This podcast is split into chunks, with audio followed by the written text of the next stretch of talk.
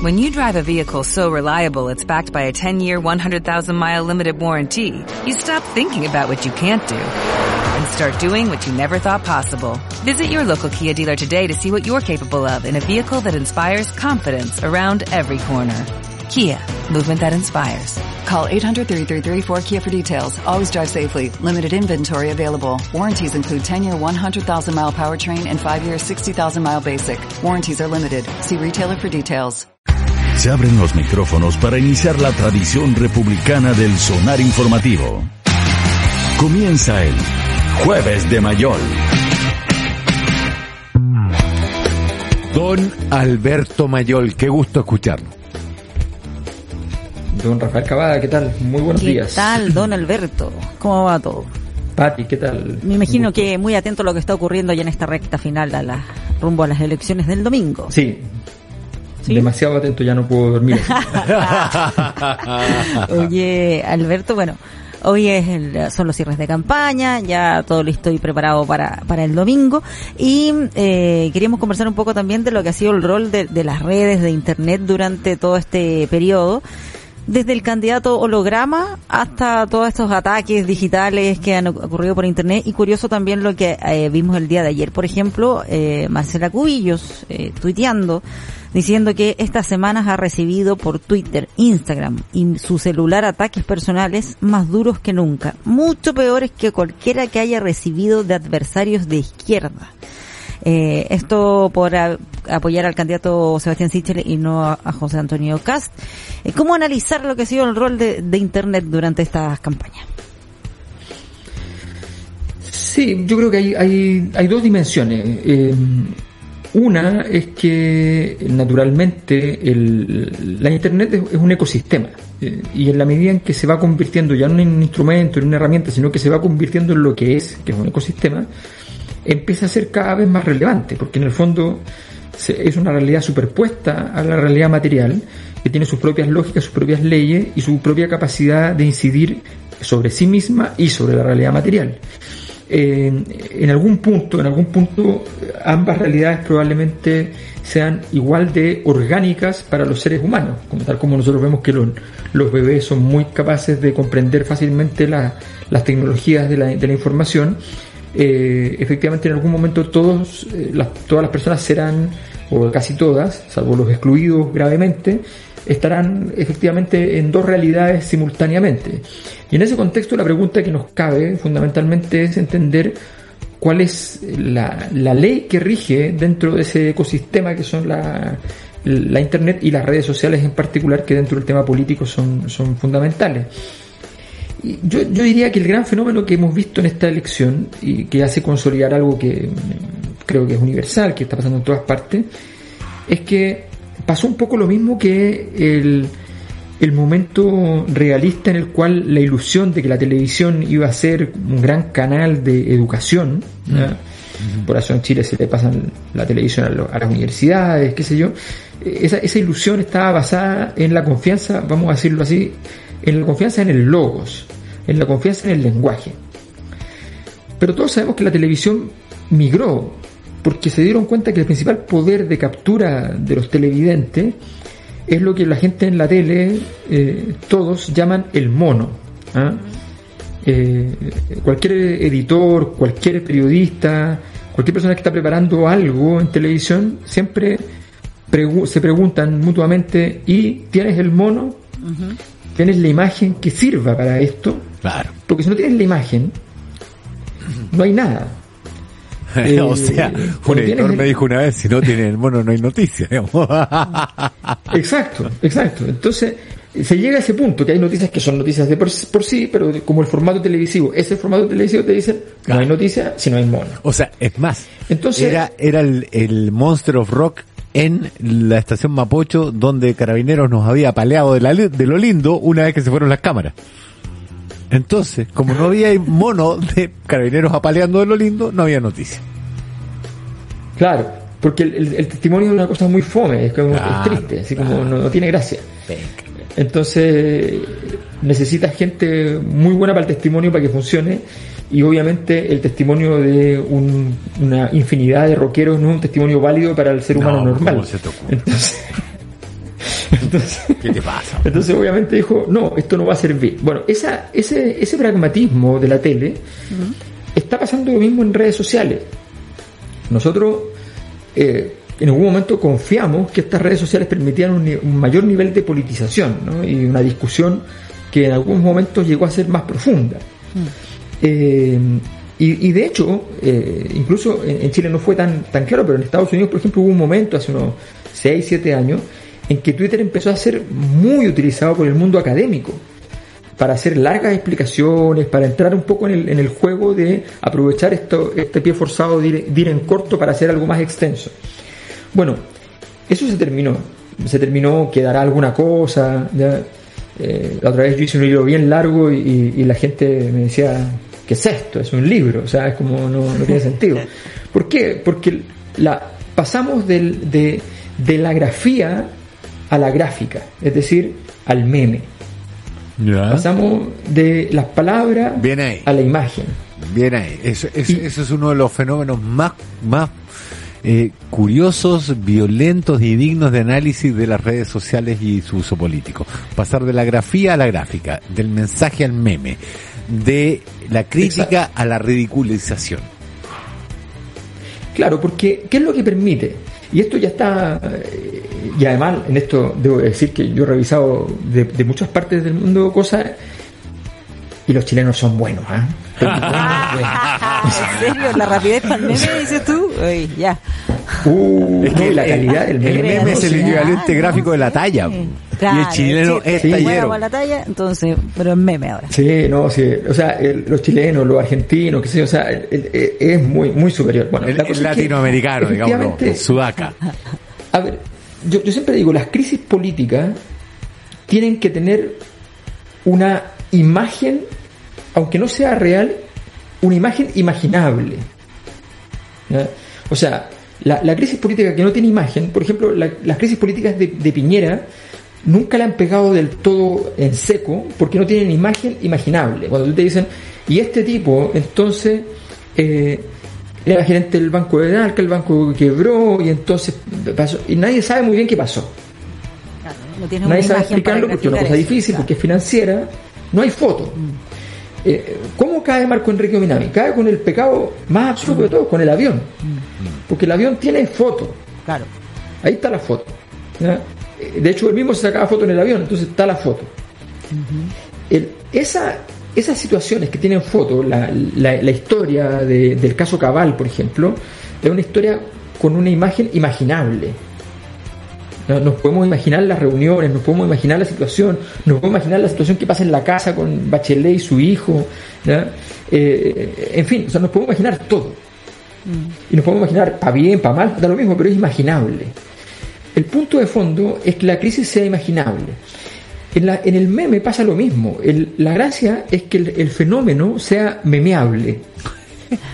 Y, y- y en ese proceso de, de memear el meme, digamos, eh, pasa una cosa que es muy importante, que es configurar una, una, una especie de estructura del relato que establezca víctimas, victimarios, que establezca los usos, esto que en lingüística de, de una manera muy elegante se llama el- los usos actanciales de los sujetos, o sea, el, el- qué tipo de acto prototípico tiene cada uno de los personajes en la obra. Siempre hay un objeto de deseo, siempre hay un protagonista que tiene un ayudante o más y que tiene un oponente o más.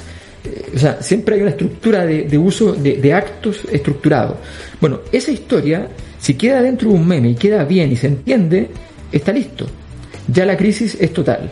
Y eso lo hemos visto en este, en este tiempo a tal punto que yo diría que, que la gracia de, de, por ejemplo, la campaña de Parisi, que a mi juicio desde el punto de vista de las campañas, es lejos la mejor. Tanto que logra soslayar que no existe el candidato. O sea, toda una gracia. Pero la gracia que tiene- Eh, eh, eh, Es que el candidato es un sí. meme. Bueno, es que Porque toda la- una campaña solo por internet, claro. Es- es- y todo es un meme, todo tiene estructura de meme, aunque no sea meme. Entonces, eh, y, y todo está pensado en, en estructuras eh, cinematográficas, en imágenes cinematográficas, en, estru- en- en- en- estructuras televisivas. Siempre está pensado en una estructura ya existente. Se para sobre cosas existentes. Eh, La franja tiene muchos elementos de la venta eh, de la venta por televisión, eh, tiene muchos elementos de, del- Llame ya. de, de- ¿Ah? Llame ya, te digo. Llame ya, claro, sí, un llame ya. Es un llame ya y tiene muchos elementos meméticos así de, de, de ir ridiculizar situaciones, de atacar brutalmente, de, de, ca- de categorizar a todos en un, en un mismo saco. En fin, y, esa, y eso interpreta, eso interpreta en un momento de, de rabia, de ira, eh, una, una población. Entonces hay una cosa, una cosa eventual, momentánea, pero hay una cosa internacional que es más interesante y a mi juicio más temible, y es que en el fondo todo el camino de la humanidad en el fondo fue para hacer crecer esta palabrita que nació hace unos 2700 años en Grecia, que, es la palabrita del logos, la idea de que hay un principio fundamental de toda la vida en el mundo, en el universo, y eso es el, eh, deriva del lenguaje, Claro. que el lenguaje es el centro de todo, y de pronto pasamos hablan con palabras. a una El generación lenguaje de Tolkien. donde las palabras importan muchísimo menos y lo que importa son las connotaciones, las connotaciones, ni siquiera las denotaciones de las imágenes. Pero, pero, pero, perdón la pregunta un, un poco banal, pero no, no distinguimos de una manera intuitiva y, pero súper eficiente lo que es el meme de lo que es la grafía. Es decir, no nos reímos como si fuera una ópera bufa del meme, pero siempre guardando la tragedia como, como, como motor de nuestras elecciones políticas.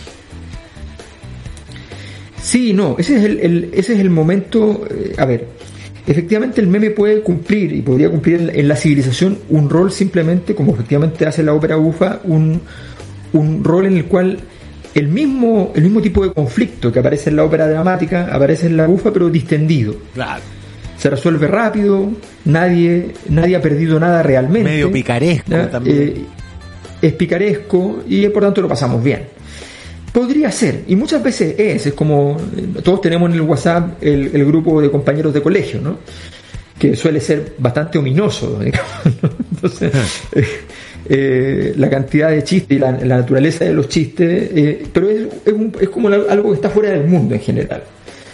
La pregunta es qué pasa si efectivamente eso que está un poco fuera del mundo empieza a dominar el mundo. Eh, y, y efectivamente esa es una pregunta que es legítima hoy día, porque bueno, la elección de Trump, la elección de Bolsonaro, eh, tienen mucho que ver con, con eso. Eh, si cuando, cuando Macron le dice a Piñera, a propósito, para que se escuche, porque sabe que lo están grabando, le dice, esto no es, este tipo no es un presidente, no, no, no, no entiende nada, no sabe, no sabe gobernar, es un ¿Cuándo fue peligro. Eso fue en el G7. Ya. En el G7 estaban en, la estaban en, el, en el intermedio y se ponen a conversar. Es cuando Macron le pide a Piñera que interceda, que Piñera lo hace, lo hace pésimo, vaya a Brasil, hable con Bolsonaro y le dejen claro que el G7 exige que el Amazonas sea un territorio que no tiene solamente soberanía brasileña desde el punto de vista ecosistémico, sino que tiene que haber una protección a nivel mundial y están dispuestos a ayudar para eso. Claro, claro. ¿ya? Y Piñera va y hace el ridículo, porque no solamente no le exige, sino que argumenta lo mismo que Bolsonaro y dice, bueno, es soberanía brasileña, y qué sé yo, y además al lado, se para al lado de Bolsonaro mientras Bolsonaro denosta y ataca a Macron, o sea, es un fracaso total de su famosa agenda internacional. Bueno, pero, pero más allá de eso, efectivamente, es cuando él dice, dice, dice eso, está diciendo fundamentalmente que es esta conducta que donde el, el, el fantoche eh, se, se toma, pasa de personaje a persona, pasa, de, pasa de, de actor a presidente. Oye, Eso es muy delicado y yo creo que es algo que en general está pasando. Claro.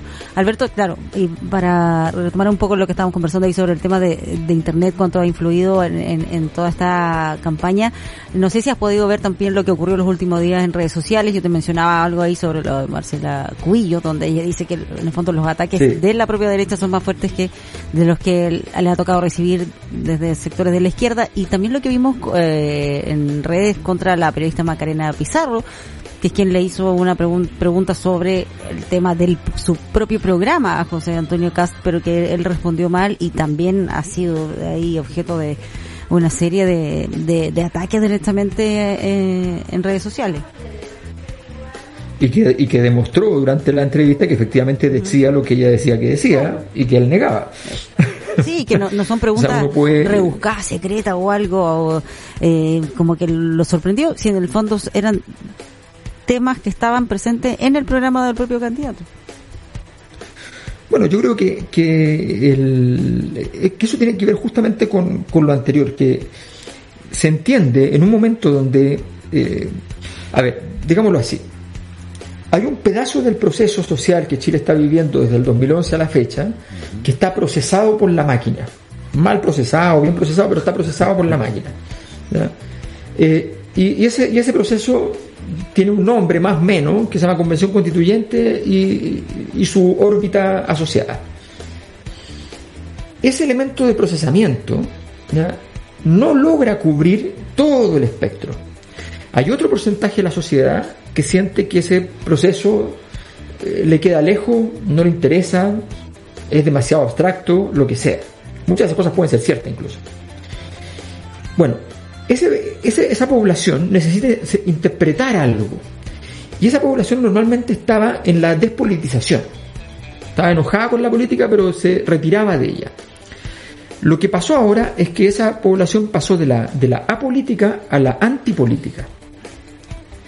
Y por tanto, esos grupos eh, son reactivos a conductas rabiosas, atrabiliarias, eh, altisonantes. Entonces, Frente a eso, eh, los candidatos encuentran un, caldo de cultivo. Fíjate que en, mi encuesta nosotros hicimos una, eh, un análisis eh, que es largo de explicar, pero en el fondo lo que nos decía, un análisis multivariado que nos permite ver los ejes fundamentales que están en juego.